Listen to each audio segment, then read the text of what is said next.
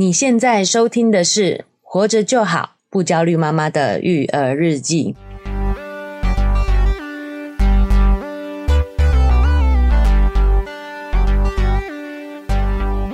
我是营养师肉圆妈，大家好，我是奶舅，好久不见，有吗？欸、为什么会好久啊？我知道，因为我们出去玩啊。好吧，我们得告诉大家，其实之前有这个计划录音，所以其实有蛮长一段时间没有像今天这样的在这个录音的场景当中了啊。节目有存档了啊。那我们终于节目回归正轨啊。所以一开始呢，我们今天要跟大家讨论的主题呢。哎，跟我们之前讨论过的话题是有相关的，是，就是跟母职绑定，好，这个议题，对，那就今天想跟大家好好再讨论一下。母职绑定，我觉得听起来很模糊，但是你知道，只要讲到妈妈跟就是跟小孩之间的关系啊，然后育儿上的问题啊，哦，就很多话题可以聊，对，好聊不完的，对。其实这个话题哦，我们之前在。母亲节的那一集就已经有聊过了，是。好，我们在母亲节讨论怎么样，不要再歌颂母爱哈。对，这件事情其实也算是一个蛮大的挑战。是，但是呢，我觉得那一期我们讲的是从女性的对每个阶段心理陷阱来聊的。好，母职只是其中一块。是，哎，我们还有讲到，就是其实早在六零年代，我们就发现说，照顾小孩这件事情不是只有母亲能做。我知道是那个社会陷害我们女性，然后这么严格。其实爸爸照顾小孩，好，甚至专业的保姆跟长辈来照顾小孩，对，都对小孩是很有帮助。对，小孩需要的是稳定且持续的照顾。是，好，是谁来提供这个服务？没有问题。对，挖坑给我们跳嘛。对，但因为一九六零年代那时候美国经济大萧条，对，他们为了把工作空出来给男生，是。才把这个育儿的这件事情跟女性绑定，嗯，但因为那是一九六零年代的事情了嘛，对，我想说现在我们应该有进步喽，哦、欸，就没想到奶就前一段时间看到一个新的研究报告，是。发现这个情况没有改善，哦，对，奶就有跟我分享，哎、欸，对，好，所以我们想今天借由这个报告呢，再来聊一聊，更深入聊一聊母职绑定的这件事情，对于我们的育儿生活造成了很多的负面影响。对，六十年呢，已经是三个世代了。对，包括说一些这个育儿当中的女性的牺牲感啊，对，还有她的压力来源啊，是。但是在进入这个主题之前呢，我们也要感谢一下今天的赞助厂商。曼宁玫瑰纯露，耶!啊，这也是老朋友了哈，是。二度临幸我们节目，你要临幸，我听起来觉得怪怪的，啊、没有啦，他是支持我们在育儿的路上爱自己。哦，对，好，我们的曼宁玫瑰纯露呢，在这个炎炎夏日啊，带着新的包装。新的剂型是。哦，又要来提供我们听众朋友爱自己的一个选择了。之前我们推荐它这个罐装的啊，放在家里喝真的非常方便。对、嗯，然后冰冰凉凉的。嗯，这一次曼宁呢推出一个全新的包装，可以随身携带。哦，我们现在常常要出门工作、外出工作，觉得哇，热妈觉得超方便的。我们夏天的饮料需求激增嘛，是。如果你随时随地都想来喝一个玫瑰味的饮料的话，对，你就可以带着我们。曼宁玫瑰纯露的随行包是好，这个玫瑰纯露呢，它首先要先选用非常优质的原料。那曼宁选择的是呢，来自伊朗的大马士革玫瑰，透过两道工序，就是先用蒸馏的方式，再透过一个冷凝的手续呢，萃取出来的这个玫瑰的精华呢，哦，就是我们的纯露了。每五朵盛开的玫瑰花，只能萃取出一 cc 的玫瑰水。哇，感觉很珍贵耶！而且瑞妈听了才知道说，说难怪它的味道这么的天然，因为它真的就是用天然的玫瑰去萃取出来的。是。而且这样子天然的这个玫瑰花水里面就会含有丰富的植化素，嗯，对我们的身体啊、皮肤都是非常的好的，嗯，它含有多酚、嗯，类黄酮、欸、花青素、哦、玫瑰单宁、叶黄素、多糖体等等的，哇，非常丰富诶。没错，这些呢都可以抗氧化。其实呢，植化素呢在很多这个蔬菜水果里面都有，但是我们可以另外从玫瑰水呢获得另外一些的植化素，这些呢都可以帮助身体一些降低一些发炎的反应。所以像曼宁这种使用等级的玫瑰纯露呢，就可以额外。补充我们身体对我们身体有好处的一些植化素，没错，瑞妈觉得这个非常珍贵，嗯，因为就是内服外用都非常好的、嗯、哦，所以不管呢，今天我们的皮肤或者是我们的体内，对，哦，都可以多多摄取这些植化素了。尤其是我们听到玫瑰，其实常常在化妆品的时候，他们就会有达到这种美白的效果。对，其实主要呢会变黑，就是因为麦拉林色素的关系。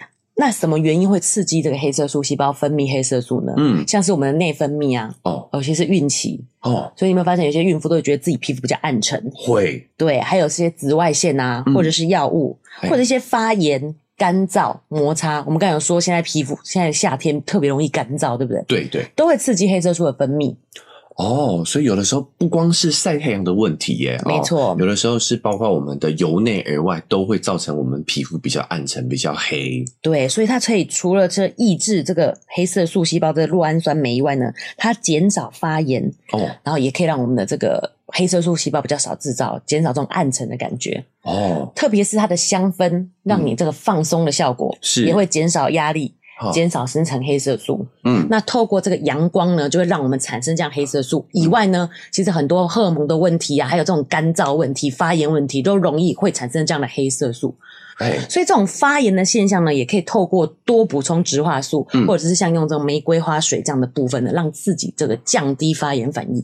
哦，若伟妈刚刚讲到一个重点啊，就是夏天什么呢？太阳很多嘛，是，那太阳这个直射的状态下呢，我们就容易水分丧失。对，哦，或者是你去外面玩了一天，夏日出游嘛，是啊、回到家里呢，肌肤觉得呢，就是有一点点晒伤了，对不对？对哎，这时候我们回到家里呢，我们也可以用玫瑰纯露来做湿敷的这个动作，是来舒缓我们的皮肤，是，哦，也可以降低我们皮肤的这些发炎的反应，是，哦，达到有一点这个镇静的效果。没错，而且它这是天然的这种香氛，你知道，我都觉得自己像一个贵族一样。对，因为啊，其实我以前呢就买过像这样玫瑰纯露的产品，是，两百 CC 就要一千多块钱，而且还只能外用。所以我去搜寻这个市面上，发现，哎，原来也有很多小农在自己制作这样子的玫瑰纯露。是，但是我会很担心呐、啊，因为毕竟它的萃取技术我们不知道怎么样，对，而且它本身的原料，嗯有没有农药的残留，对也是让人家很担心的，是，很有安全的疑虑。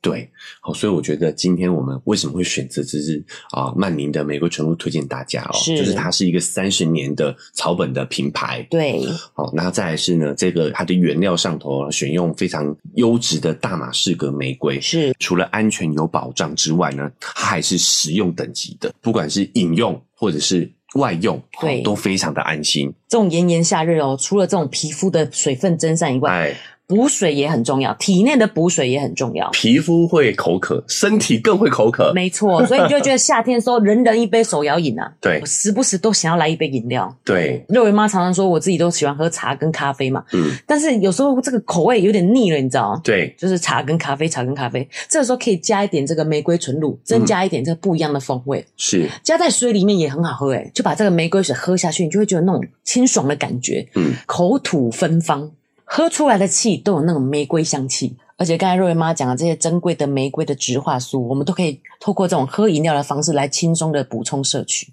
那像奶舅呢，就喜欢一些更刺激一点的饮料，对不对？哦对欸就是我们可以把曼尼玫瑰纯露呢加到我们的气泡水当中，哦哎呀，就变成玫瑰气泡水。哦，肉圆都会说奶就不要再喝可乐了，可乐对身体不好。你可以跟他说，这不是，这是玫玫瑰气气泡泡水，我，就是在夏天你喝气泡水，你就会感觉更冰凉。好，然后再加上玫瑰花的香味，也会让你放松。哇，在炎炎夏日这个饮品，我觉得真的是绝配啦。哦，我顺便想要补充来就一定不知道，就是在孕期开始的时候，这种恶心感啊，其实你会胀气，有时候有用这些气泡的饮料呢，你也会比较爽口一点。哦，真的、哦，嗯，所以很多孕妇初期都想喝可乐，然后都会一直被长辈。说这不健康不健康，对，所以也可以改用这个玫瑰气泡水来试试。然后听起来就健康很多，对不对？对。好，那我们的曼宁玫瑰纯露呢？新包装上市，随行包，方便携带，便于保存。是。哦，它是每盒呢有这个八包二十 ml 的玫瑰纯露，建议呢可以加入一杯三百到三百五十 CC 的饮品当中哦，你就可以瞬间把它变成是一个玫瑰风味的饮品，是非常的方便。对。好，那为了庆祝呢，它的新包装上市，他们现在官方网站呢是有活动的啊、哦。哦哦，夏日炎炎气泡水冰凉消暑，玫瑰水增添风味。即日起到八月二十二号止啊、哦，曼宁官网呢要送出三台市价三千七百五十的 Soda Stream 气泡机，给支持玫瑰纯露的朋友们。只要在活动期间呢，在曼宁的官网单笔订单购买指定的玫瑰纯露随手包或者是罐装的哦，并注册成为曼宁会员，或以曼宁会员的身份购买，就有机会抽中 SodaStream 气泡机，限额三名哦。好，那想要了解呢这个玫瑰纯露更多的详细讯息的话呢，好，就可以点我们文字说明栏位有他们活动的链接，对，点进去就可以看到更多的优惠活动，好，跟玫瑰纯露的介绍了，是，不要错过哦。那我们紧接着回到今天的主题，我们再来深入的探讨一下母职的困境。诶，没错，诶，我觉得在讨论这个母职的这个困境啊，嗯，会有一点不舒服。哦，对。但是我们要先看到这个困境，才有办法去解决它。对，我自己有一些亲身的故事案例，等这个奶舅跟我们分享完，嗯、我们再来分享。好，哎，对我这个各位妈提醒我要做一下事前警告哦。哦，是是是，因为我们今天要挑战的这个东西呢，对，是有一点根深蒂固的，是，所以我们今天要看见这个状况哦，是，就有一些挑战哦。没错，所以我觉得，如果大家在听到某一些让你觉得啊、呃、不舒服的点的时候，希望大家能够多一点耐心，是继续听下去，跟着我们的讨论一起思考。嗯，我觉得对大家在育儿也好，在生活当中都会很有帮助。对，我觉得需要一点时间去发酵，先放在心里面，然后慢慢去思考，慢慢去想这个问题。对。好，那我们回到这这次的主题，我们开头讲到的那篇研究是一九六零年代哦，对，距今已经是六十二年的事情了，没错，三个世代了。对，我们的呃女性也不像当初六零年代那么的无助，女性意识的觉醒。跟他们的这个学历能力都已经有很明显的提升了，对吧？没错。我们现在社会上呢，也有很多女性是身居要职，对，甚至成就是完全不亚于男性的，对。哦，当然，就是男女之间的这个薪资差异还是存在的啊，嗯，啊，但是呢，我们已经可以明显感受到女性在经济地位上，在社会贡献上的显著提升。是。那在这种情况下呢，女性如果把更多的时间跟精力放在了职业生涯上头，放在了工作上头。对，那么他们在育儿和家家事上头花费的时间，应该也会相对应减少才对吧？没错，时间就这么多嘛。对嘛？好，不管男性女性，一天都是二十四小时嘛。是。好，那你工作成就越来越高了，社会成就越来越高了，你的家庭的这个工作时数应该会减少才对啊。对。但研究却不是这样子的，啊、甚至可能还完全相反。这样让我们这种全职家庭主妇比较心比较平衡一点，比较平衡一点了 啊！对，好，就在今年，英国的巴斯大学的研究发现啊，就算女性赚的钱比丈夫还要多，她们也仍然要承担更多的家务。哈，unbelievable，不敢相信诶。这项研究发表在这个工作、就业、社会的期刊上头，是专业期刊的一篇研究报道哦。这项研究呢，哈，它使用了一九九九年到二零一七年来自美国的六千六百四十三对的双收入的夫妻，双薪家庭，双薪家庭，还有将近两万对的单薪夫妻。嗯，单就是只有一个在工作的。对，哦，这个数据量呢，哦，是蛮有可信度的。对，那研究人员在这么大量的数据中发现，就算是女性的伴侣。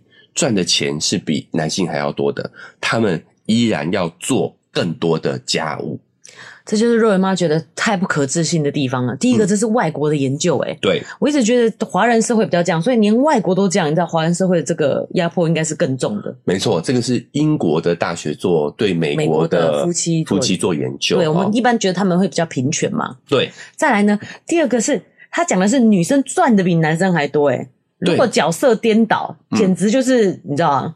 对，研究人员认为呢，这就是代表我们的社会到涉及到夫妻关系的时候呢，仍旧会坚持我们传统性别的认同。嗯，有时候认为应该男主外女主内，是这个是刻板印象呢，甚至强烈到了，就算今天女生她的社会成就、她的工资比男性还要高的时候，她依然在家中会要承担更多的家务活。所以我出去赚钱是赚兴趣的，就对了。你自己有兴趣要出去赚钱，你就自己去赚，但是还是得承担比较多家庭的责任。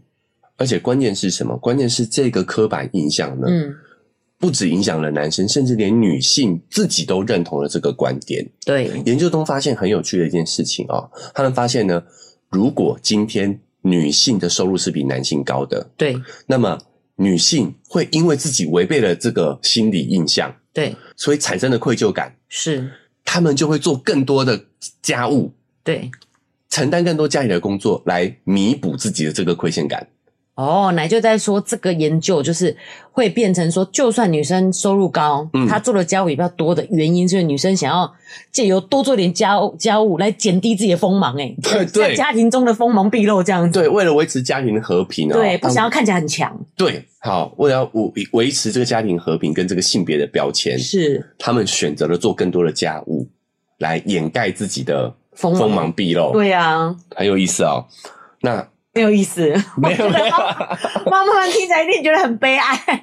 而且我觉得这个花很多更多时间在做家务的这件事情，一定是很心理性的。对，既然女性收入可以高于男性，很多时候可以请外面打扫阿姨来做了。对啊，对，对好，但是可能连请打扫阿姨这件事情也变成是女性的工作啦。哦，就是变成是你的工作嘛，因为这个我要负责处理家里的这些事情，这样。所以就算你要花钱来找人打扫，那也是应该你去找。我找了以后呢，我还要 check 他做的 O 不 OK，就是这些是我的工作。欸、对对对，这也算是在家务活的当中之一嘛。是。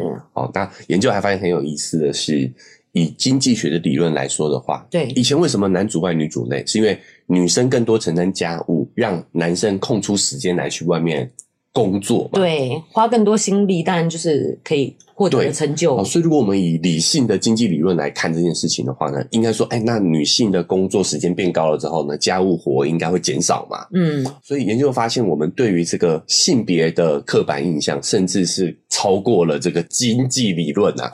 而且，也有另外一项研究发现，就是当夫妻成为父母后，有了小孩，是分担家务劳动的差距会进一步的再扩大。为什么？这么心酸？对。因为女性除了我们常规的这些家务活之外，哦，又多增加了什么育儿的任务？哇，这跟我们的主题超贴切的，育儿，没错，就是你会把这个育儿这个任务，感觉就是主要照顾者是妈妈。没错，就是母职呢，除了包含了你家中的这些劳务工作之外，是我们也会很天然的把育儿的这项事情呢，跟母女性来做一个深度的绑定。瑞妈自己是真的非常感受非常深刻啦，嗯、就是生完小孩以后，真的事情变很多。对，而且奶舅提这件事情，让我们看得更宏观一点。因为瑞妈自己一直觉得自己是家庭主妇，嗯、所以做这些事情都是应该的，都是在我责身上的责任。嗯、没想到，就是甚至有在外面工作的妈妈们，其实也承担这么多的这个家庭跟育儿的责任。对，哦，就是。跟全职妈妈讲，你出去工作也不会比较好啦。重点就是讲这个啊，是好，而且这篇研究有说到，就是当夫妻在成为父母之后呢，如何分配增加的育儿任务，将会是他们一生中收入不平等的重要因素。因为这个模式一旦确定下来之后，就很难改变了嘛。对，好，那我们的这个任务分配的结果，就会导致势必要有一方牺牲他的职业未来，是好来。符合这个任务的分配是，所以就导致呢，哈，通常女性会是在收入比较弱势的这一方。对，更重要的是呢，这种规范将来有可能会传承给他的孩子。哦，小孩也觉得本来就应该是这个样子。对，也就是说，你家如果是女儿，你看到妈妈父母是这样的一个任务分配，是他未来也会这样认为，这样是理所当然。哦，那男孩也会觉得，哦，那成为家中的支柱就是我的责任。对。我就会用这种继代传承的下去，影响继续影响着我们的下一代。所以很可怕的是，在这六十几年的期间，虽然我们的女性意识哦跟能力不断的提升，是，但是在这件事情上呢，却非常神奇的停滞不前。而且我觉得是很社会性的，这男女的薪资差异其实也是从这种的刻板印象出来的，对对不对？老板一定肯定觉得你要负这些责任，对不对？不愿意再多用一点的薪水来。对吗？好、嗯，我们有很多的议题都会讨论到这件事情，就是你去面试的时候，问你结婚了没？对，会不会生小孩？是，好，管到私生活去了，小孩谁在顾？对，好，你要怎么平衡家庭跟工作？对啊，哎，就我们会把这件事情呢，好，潜意识的就推到女性身上。我觉得这对父母双方其实都不是好事。嗯，因为妈就想说，就像是譬如说小孩感冒了。我是身为一个家呃职业妇女的话，嗯，我跟老板说，老师，老板，我小孩感冒，我要把他接回家，嗯，我觉得老板们都是可以接受，但是如果男性这么说，其实老板不太能接受，嗯、这也是剥夺了男生在这个育儿上的一个权利。哦，对，我我们有提到嘛，有一些外国他们是会强迫男生请育婴假的、哦，没错，对，哦，你不请，公司会被罚钱的哦。生了小孩以后，你就一定把这些假要请完。对对对哦，这个就是在制度上去想要改变这件事情，所以我们很意外的是，哎，今天这边研究是外国人做的，没错。这种情况在我们亚洲国家肯定只会更严重，对，一定是更严重的。所以我觉得很值得我们去讨论一下。是，好，我们就先不讲家务活了，因为我们今天要讨论的是、嗯、育儿的育儿的部分嘛。我们就来讲说育儿这个任务为什么会跟女性妈妈做这么深度的绑定。是，好，我们今天试着来探讨一下这件事情。对，好，所以我接下来讲的呢，会有一点点让大家的。观念上会有一点冲击，对，我跟奶舅也是吵了一下，对对对，好，所以大家可能多一点点的耐心，好，也跟着我们一起去思考一下这些问题啊。是哦，我觉得很关键的一点呢，就是所谓的母性是天生的吗？我们的节目吗？喜欢的话要订阅追踪啊！如果你使用的是 Apple Podcast，记得给我们五星好评。如果你觉得很有收获，欢迎你分享给你的朋友，这对我们来说很重要哦。另外，在我们的文字说明栏位呢，有我们的赞助链接。如果你想支持我们的话，点一下这个链接，五十块钱请我们喝杯咖啡，就让我们更有动力把这个频道经营下去喽。谢谢你们。母性是天生的吗？嗯，为什么会绑定？对，就是因为我们认为养育小孩是母亲的本能，因为我们会哺乳啊，就好像觉得说，你自然就会产生奶水。后来自己真的生了小孩才知道，不是自然产生奶水，耶哦，真的啊？不会自然有啊，你就是还是要，譬如说有充足的睡眠啊，放松啊，然后让小孩定期的去喂啊，不然他就会越来越少啊，哦，这也都是需要学习的。你讲到一个重点了，就是母性是天生的这件事情呢，哈，是。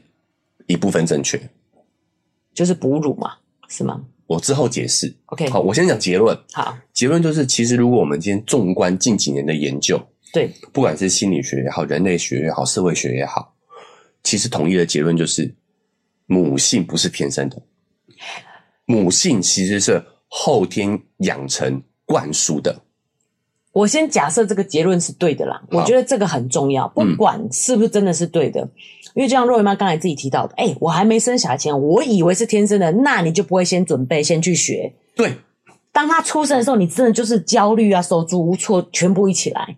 对，好，我们先回到这件事情，母性是天生的，其实这件事情，对，在学界所有的研究都发现，其实不是天生的，是我们靠着文化，还有我们的舆论、社会舆论。母爱的光辉，对，一直传送母爱的光辉，然后还有一些广告媒体的影响，是去共同塑造出来一种后天的对母性。好，哎，这个就有一点点挑战大家的认知了，传统认知了，有奶就我要挑战。嗯，那就不要说妈妈，就是哺乳类的动物，他们生完小孩以后就是会哺乳啊。哎，其实这个是条件式的。嗯，就我们讲了，母性其实是有条件的，在大自然里头是好好。我我觉得我需要先剥离理清一些事情，是，所以我我邀请大家哈，包括邀请幼儿园妈跟听众来跟我做一个想象。我觉得我们怎么变冥想节目感觉？不是冥想节目，哦，不是冥想。你如果你今天哈是在荒郊野外没有人的地方听到了一个人类婴儿的哭声，嗯，你会不会过去查看？会啊，当然会啊。会，那你会不会去把他抱起，想要照顾他？会，这个就是所谓的母性。我也会。对啊，男生也会啊，男生也会。对，这就是第一个盲点。嗯，就是母性这个东西有没有存在我们的动物本能里头？有的。有，嗯，但是其实它跟性别无关。所有的物种对于下一代都会有一定的关注。嗯。前几天才在滑他们刚出生的婴儿照片，好可爱哦！对，我我相信男性听众听到这个故事，听到这个情境，你一定也会去看到这个小孩。对啊，当然要看一下啊。所以母性这个东西跟性别无关哦，但是我们却叫它什么性？母性？为什么不是公性？哎，不对，不是一个父性啊！中中文不好，中文不好，父性，父性就是你看我们很 tricky 的很。这叫什么？狡猾的地方就在我们从语言上上就已经就把这种本能跟女性绑定了，是，对吧？难怪没办法改啊！从对从文文字上就已经这样子给你催眠了。对啊，哦，就我们一个男生，堂堂男生有母性还得了啊、哦？是吧？就违反了我们的有毒的 男子气概嘛。是，这个就是一种。对天然对下一代会有的关怀，对不对？对天然对下一代，我们这种物种要延续，你一定要有这种能力。对，好，如果有一个物种，它是看到小孩就会撒手不管的，嗯，好，然后还再来还有一点啊，就是要强调，因为我们人类是群居，是我们是社群动物，所以我们会有这样的一个本能，是我们会把想要让我们这个物种延续，所以我们有这个本能的人才能生存下来。哎，对啊，没有。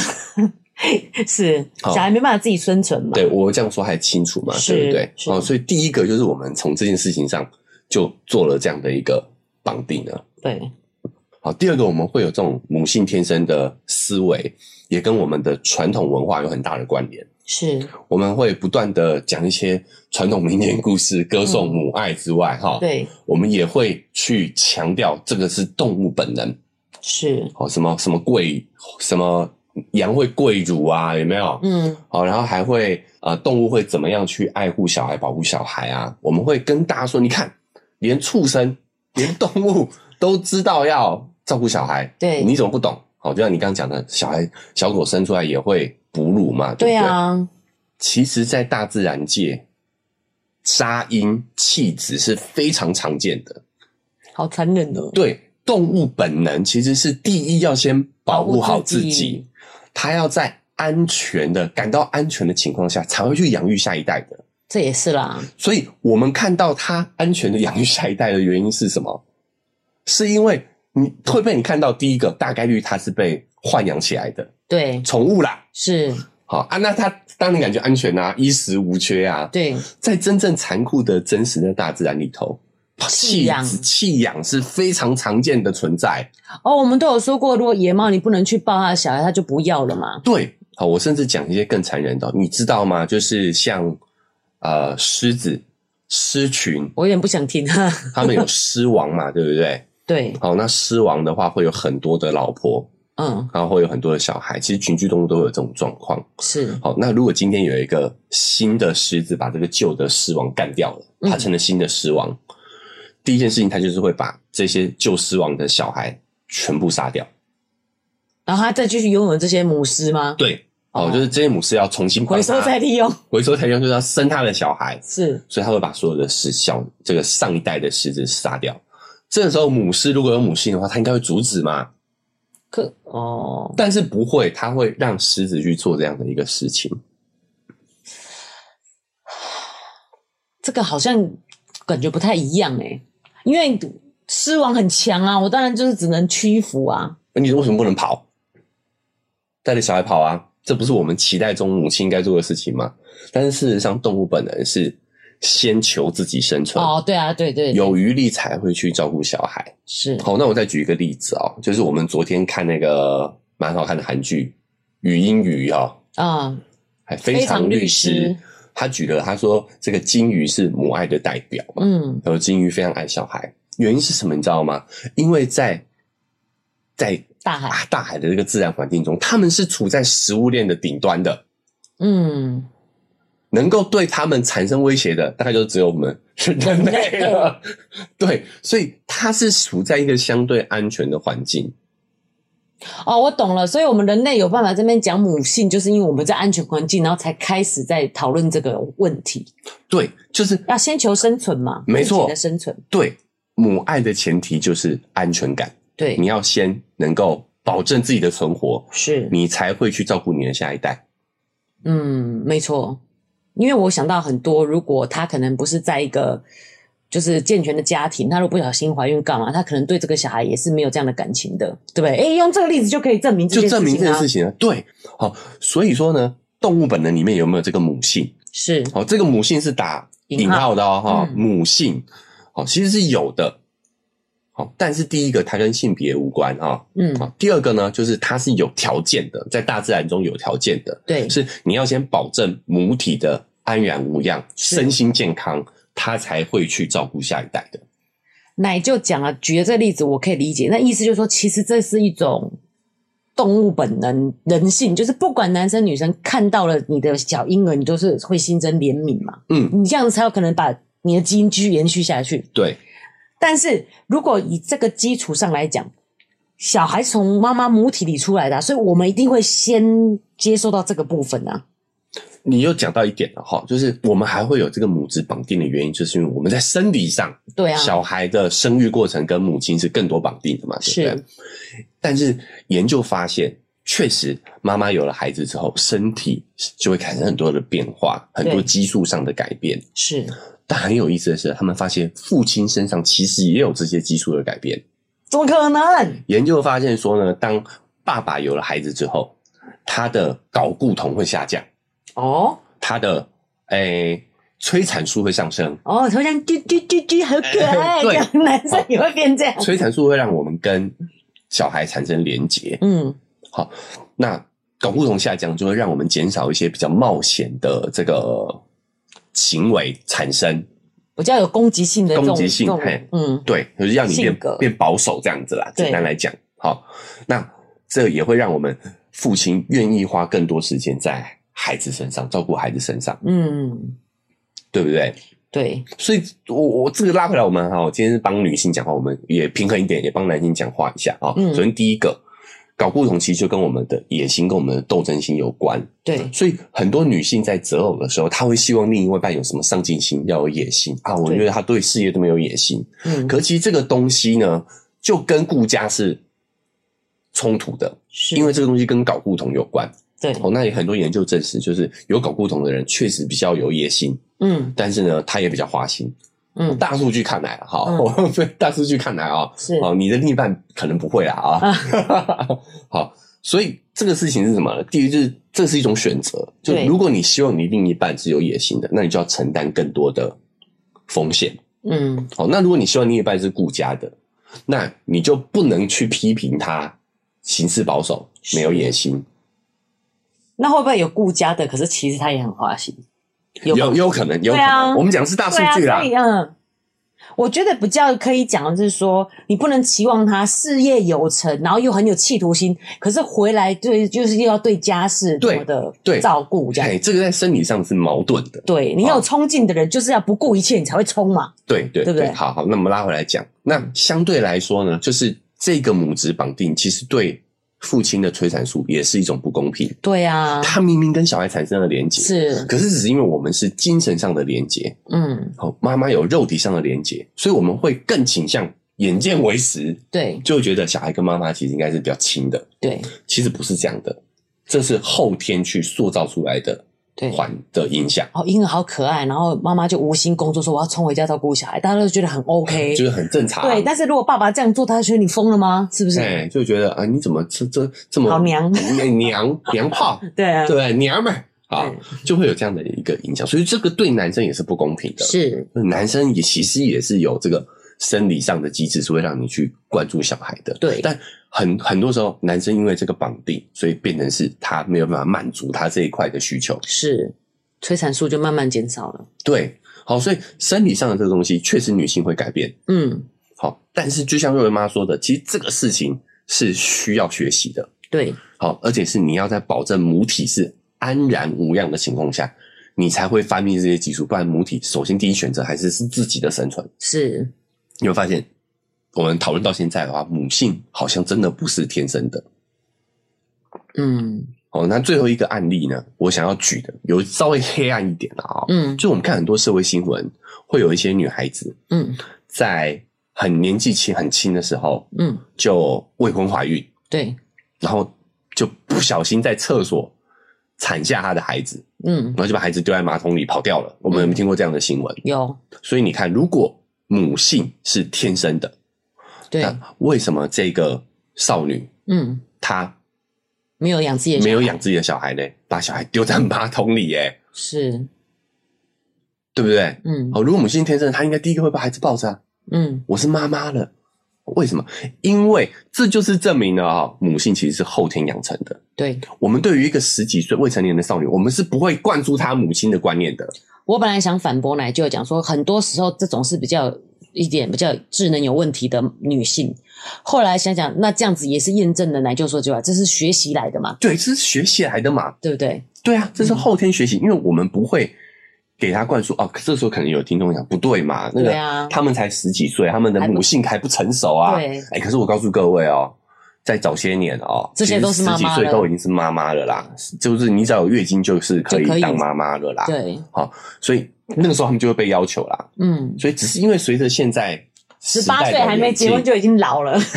以前以前对啊，对古代啊，古代古代古代古代。所以你看哦，就是这个东西是文化的演进，所以文化演进，我们生育年龄往后，我们对于母亲的教育往后。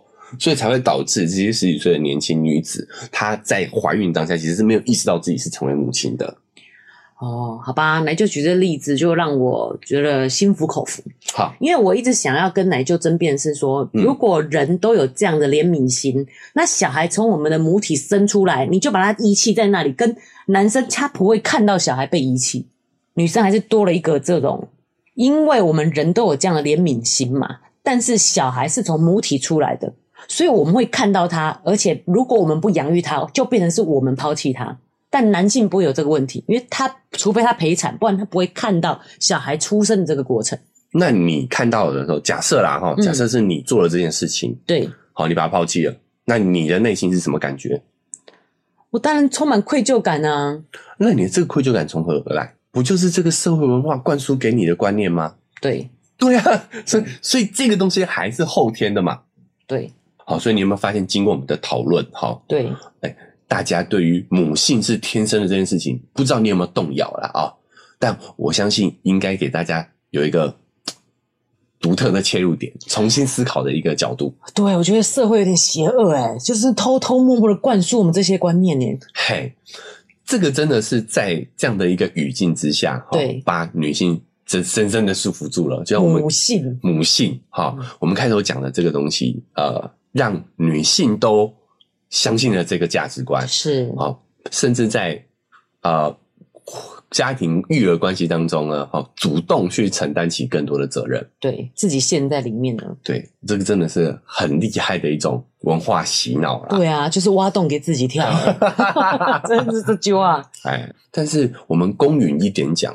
这个回到男性身上，他也有不公平的地方在嘛？就像我们讲，男生也想要多跟小孩有互动接触，但是在这样的一个父权体系的环境下，他们其实是没有这个时间的。对，他们也承担了更多养家的社会责任。责任对。好，所以相对来说，如果我们各退一步讲的话，嗯，是这个东西其实也有它的公平地方啦。